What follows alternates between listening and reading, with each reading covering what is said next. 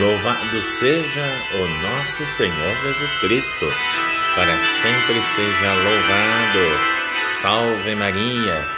Meus queridos irmãos e irmãs, a paz e a bênção de Deus. Estamos aqui mais uma vez reunidos para o nosso Santo do Dia. Desejando a todos a saudação de paz e alegria, aos irmãos que nos acompanham pelos meios de comunicação social, que são vários, que recebem todos os dias o santo do dia. Tanto de mim, como irmão Flávio, da congregação dos Filhos da Caridade, como também do padre Guido Motinelli, né, o nosso parceiro aqui, que também tem suas mensagens do santo do dia, que nos ajuda nessa evangelização. Que bom! Estamos aqui reunidos mais uma vez. E agora, nesse dia 25 de novembro de 2021.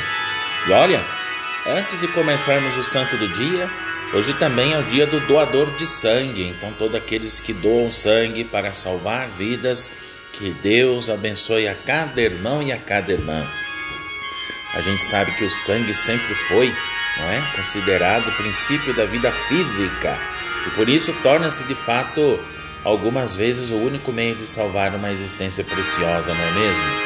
Nossa gratidão de todo o coração a vocês, queridos doadores de sangue em nossos hospitais, em nome de Deus, né? Senhor da vida, e em nome dos pacientes que se recuperam ou sentem alívio por causa desta doação. Mas vamos aos santos.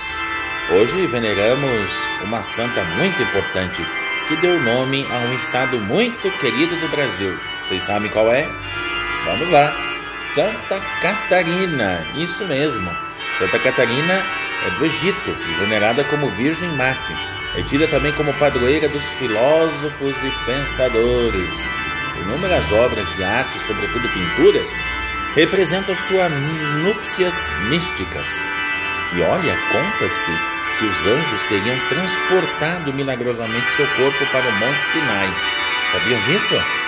É, meus queridos, a história da nossa querida Santa Catarina, não é? Querida com a sua história, não é? E ao se recusar é, a, a, a, sua fé católica também foi assassinada em 305 e seus restos mortais descansam em Jebel, Catherine no Sinai. Olha aí, viu? E também em Roma venera-se um padre mártir chamado São Moisés. Ele foi morto em meados do século III por sustentar a fé dos mártires contra os ataques do imperador Décio. Não é?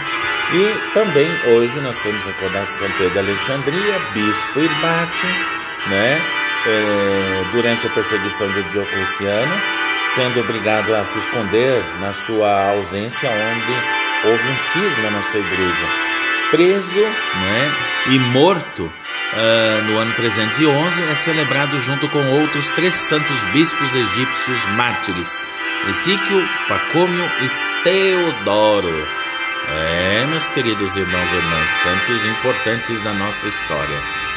Portanto, o amor a Cristo e aos homens nos leva a doar sangue e vida em favor dos doentes, mas também em favor da verdade e da justiça.